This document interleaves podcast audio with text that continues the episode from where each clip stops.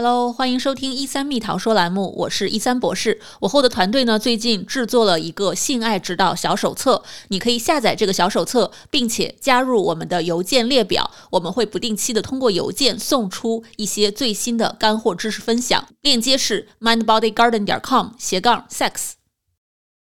Hello，欢迎来到一三蜜桃说栏目，我是美国的心理学家一三博士。今天我们继续来聊一聊性成瘾这个问题。我们后台啊收到很多问题，询问说性成瘾到底是为什么？它和我们常知道的酒精成瘾、毒品成瘾是不是同样的机制呢？今天我们一三心理诊所的几位心理学博士们就一起来聊一聊性成瘾背后到底是怎样的原因。很多时候，就是我临床上的案例呢，都是老婆拉着老公过来说：“哎，老公经常啊看 A 片，自己在啊撸，然后就说就是哎，老公是不是有性瘾这个问题？嗯，或者就是有的时候就是我们上周有聊过的那个性欲不匹配，这个时候就是很多时候很多很多这些。”案例都会被误解成就是性瘾啦。哎，真的是，我觉得 Margaret 博士这点说的啊，就是确实是我在查文献的时候也看到好多好多，这个是特别有意思的一个点。在 couple therapy 的时候，一对夫妻来找咨询师治疗性瘾，通常都是因为一方认为另外一方不正常、有问题，他有可能是自慰过多，有可能是看 A 片、花钱买这种性服务，比如说男生在在婚姻之外啊长期的。找小姐，对吧？就是有很多这样的个案，但是当然也有啊，individual 或者 couple 中的有人是自己认为自己把自自我诊断为有性瘾的呃，但确实是很多夫妻进来啊，这个都是妻子觉得丈夫有性瘾。旧金山这边一个特别有名的性瘾的治疗师，呃，在他的 paper 里面。讲了这三个男性的例子，这三个男性或多或少都是多年在外面花钱购买性服务啊，他们购购买的方式具体会不太一样。那么他们也都是被诊断为了性瘾，但是他们 在这个治疗的过程中发现，他们三个都是有比较根源性的夫妻情感的问题，或者自己的一些未被处理过的个人的一些原生家庭的问题，或者个人探索的问题。那当他们治疗了这些根源的问题之后，诶，他们的性瘾反而就消失了，不是直接去在多大程度上去针对性瘾本身，所以他就描述了这样的几个案例，觉得啊非常有意思。另外还有一个案例啊，是另外一个性心理治疗师讲的，这个也是一个类似的案例，但也很有趣。他说呢，是一个五十多岁的男性，这位男性从二十多岁起。就已经结婚了，但是就一直在婚姻外面啊，每年偷偷的花钱，一直在请小姐，因为他觉得自己可以从花钱买来的小姐那里呢，获得在妻子那样那里得不到的一些比较多样性的一些性行为，嗯，那呃这样呢，反而是能够帮助自己维持一个比较健康的婚姻关系，他在婚姻里面就不会随便出轨，如果有需求就去花钱解决。但是后来呢，他妻子有一次得了一个重病，他反而就是他的压力增大了，他反而找小姐的这个频率加剧了，而且还减少了，就是在妻子恢复之后、康复了之后，他也还是减少了和妻子的这样的一个性行为，啊，而且是愈演愈烈。他后来才发现，原来自己这种性行为已经不受自己的控制了。他啊，觉得自己可能是有性瘾了，他就去找咨询师做治疗，并且找了。性瘾的这种支持性的小组，找到很多和他类似的男性一起互相支持，并且和他妻子一起去见婚姻咨询师，他自己也见个人咨询师。呃，在这里面他自己是有一些童年创伤的，他还去处理他的童年创伤，还去处理和妻子的感情关系。那在咨询师的帮助下，又重新去构建他和妻子的一个健康的这样的新的性的关系。哦，那他的这个恢复期一共前前后后花了大概五年的时间才彻底的恢复，才彻底。的重新构建了一个比较健康的良性的这样的和妻子的一个关系。就一山博士，你刚才分享的第二个这个案例啊，就是花时间比较长的，其实是，呃，我还有我的督导，我们在临床当中就是接触到的案例，就有很多类似的共同点。就是我也想问一下，就是说在台上的各位博士还有咨询师，嗯，因为我的这个性瘾治疗的受训背景呢，主要是通过那个 iTab。对，然后回应一下，就是您刚才提到的那个案例呢，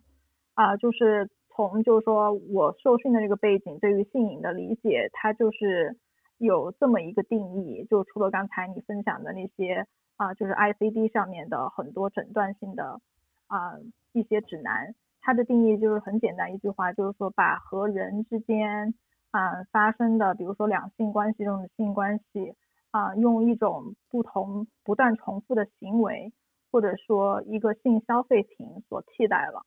也就是说，他有性瘾的人，可能是你刚才提到的不断重复的去做一个性行为的一个模式圈儿，这是一种情况。另外一种情况就是说性消费品，然后和这两者发生了，就是说产生了非常强的这种个人依恋的关系，以至于在情感。过程当中，比如说在婚姻里面，会和自己真实的亲密的伴侣在产生亲密连接的时候，出现很大的阻碍和问题，然后也会有失控啊，还有不断的去重复同样的一个行为的模式，性消费品或者说性行为的模式啊，而且它会出现不断的这个行为的升级的过程，因为它没有办法通过类似的同样的行为在。不断的很长的时间内去满足自己心理或者说情感或者性方面的需求，所以随着这个行为的不断的升级，这就是失控开始出现。那同时从生理上来说的话，就是说就是 iTap 它也有那个 peer reviewed article，就是说有学术期刊，就是上面很多我记得我看过一个啊研究，就是说有性瘾的，就或者是。他们自己觉得有性瘾的人，然后经经过评估以后，觉得可能是有失控的性行为存在，然后通过照那个就是 fMRI 啊核磁共振，看到他们的脑电图和就是所谓的没有性瘾困扰的人群是有非常大的不一样的，就他们的那个情感的中枢是非常非常的 hypersensitive，就是非常的活跃。啊，和就是普通的人是有区别的，所以好像类似在生理上现在也开始有很大的区别。这好像是 ICD 就是说把这个性瘾方面的一个诊断纳入到啊考量范围去的一个重要原因，就是因为在生理上已经可以找到依据了。我可以嗯针对这个 Phoenix 的一个观点呃想问一下，也是好奇，就是说。嗯，就是关于这个性成瘾的这个神经学研究，或者所谓的这个生理上的证据，因为这个蛮重要的，对吧？因为我们所谓的成瘾，呃，和毒毒品成瘾、物质成瘾等等相比较呢，一个重大的原因叫它瘾呢，就是因为有生理学上的依据，包括这个，呃，比如说毒品成瘾，它是这个依赖性是在呃 chemical 就是生呃生物化学的层面是能找到这个依据的，然后也是通过药物治疗可以呃就是说有反应的。那么在性瘾这方面，我看到的生理上的研究，也就是主要是这个活动脑电波的一个变化。然后很多其他的情绪研究，它有类似的这种，就是说，呃，比如说光看恐怖片，或者说，呃，这个饮食障碍者看到这个食物的照片等等，它也会发生一个这个 M 呃呃 M R M R I 上面的一个变化，因为它是呃脑电波的变化，更多的反映是我们的注意力在哪里，或者我们的这个情绪的变动。那么呃，想问问 Phoenix，你你所知道的有没有其他的，除了有其他的更多的这种依赖性的呃生理学上的研究，表明这个性瘾就是类似于呃毒品啊，或者说是其他的成瘾那种对身体呃造成的不可逆的影响的？你提到的那个脑电波，这个是好像是第一个，我记得没错的话，我培训的时候，我受训的时候，我记得是第一个，就是说生理学上发现的一个证据或者是一个现象。那另外一个还有一个现象就是，他们其实做了很多的对照组，就比如说和呃有性瘾困扰的人是一组 A，然后有其他药品、毒品类成瘾困扰的人是 B，然后还有酒精类成瘾的是 C，还有好像还有其他行为类成瘾，比如说像赌博呀等等之类的。所以其实已经有比较多的文献，就是说他在不停的对照组之间去比较他们大脑，就是根据核磁共振出来的这个图像。看他这个大脑活动区域、活跃的区域以及不活跃的区域的这个对比，所以有非常大的相关性。是有性瘾的这个 A 组的人，其实和药物成瘾、酒精成瘾，还有其他类所谓的行为类成瘾的人群，就他们的那个大脑是活跃的区域，还有不活跃的区域都比较类似。啊，比如说我记得有一个研究是给性瘾的人啊，尤其是他有一个研究是对于比如说 A 片儿就 porn addiction。呃，没有办法停下来看，甚至是把工作和生活为代价，然后都没有办法停下来去看这个 A 片的这样的人群，然后再给他们看类似，比如说 A 片的一个静态的图像，或者说一个裸露的照片的时候，他们的这个呃左脑，就所谓我们说的负责呃就是逻辑思维 prefrontal cortex 这一部分是基本上掉线的，但是其他的对照组就是说没有这些成瘾类问题困扰的。嗯，大众就是比较健康的人群来说是没有这个问题的。看相同的图像，谢谢你的分享。我之所以问这个问题呢，可能也是涉及到咱们医学界或者心理学界对这个性瘾的这个诊断的一个争议啊。然后，嗯，就是这些神经学的研究或者生理学的研究呢，对这个诊断可能也能够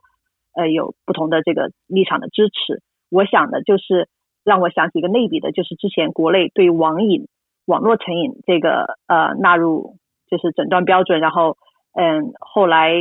又有这个什么就是各种网网瘾戒断所啊等等的，我能想到的呃如果性瘾纳入比如说 DSM five 或者 six 这种呃之后的这种呃诊断标准成为一个独立的诊断标准的话，我在想会不会有一些团体或者一些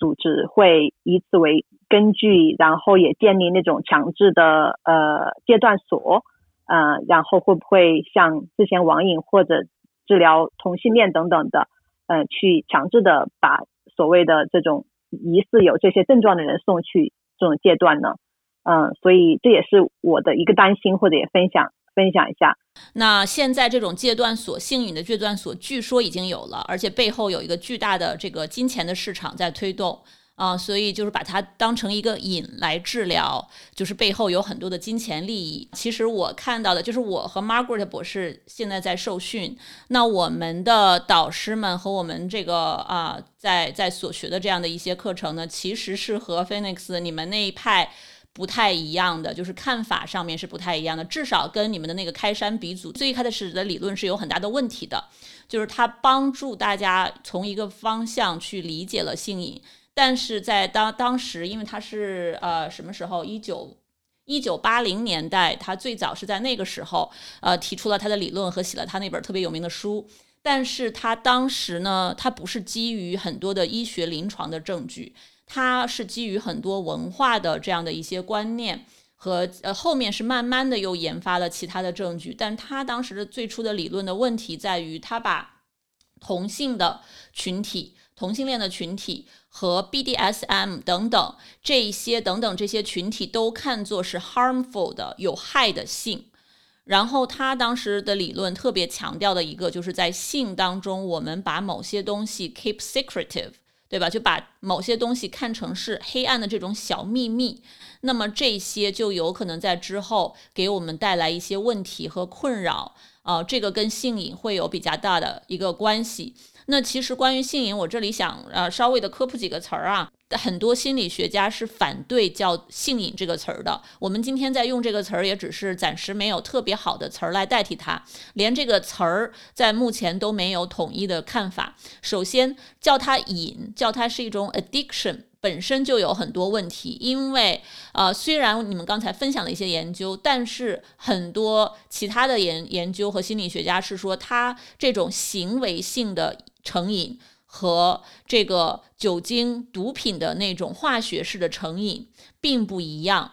没有足够的证据证明性瘾是一种瘾，关键你要成为一个 addiction，你需要要有 tolerance，你要有 withdrawal symptom，你还要是 progressive，就是呃长期的慢性的，甚至可能是致命的。但是这些呢，性瘾呃每个人性瘾行为当然不一样，但是它并不完全呃都有这些特点，而且很多性心治疗师会觉得我们把性瘾贴上一个瘾的标签。对于后续的治疗，其实是非常没有好处的啊。之后我可以再分享现在的一些我了解的一些其他的治疗的方式，可能和 Phoenix 你们那边会稍微不太一样一些。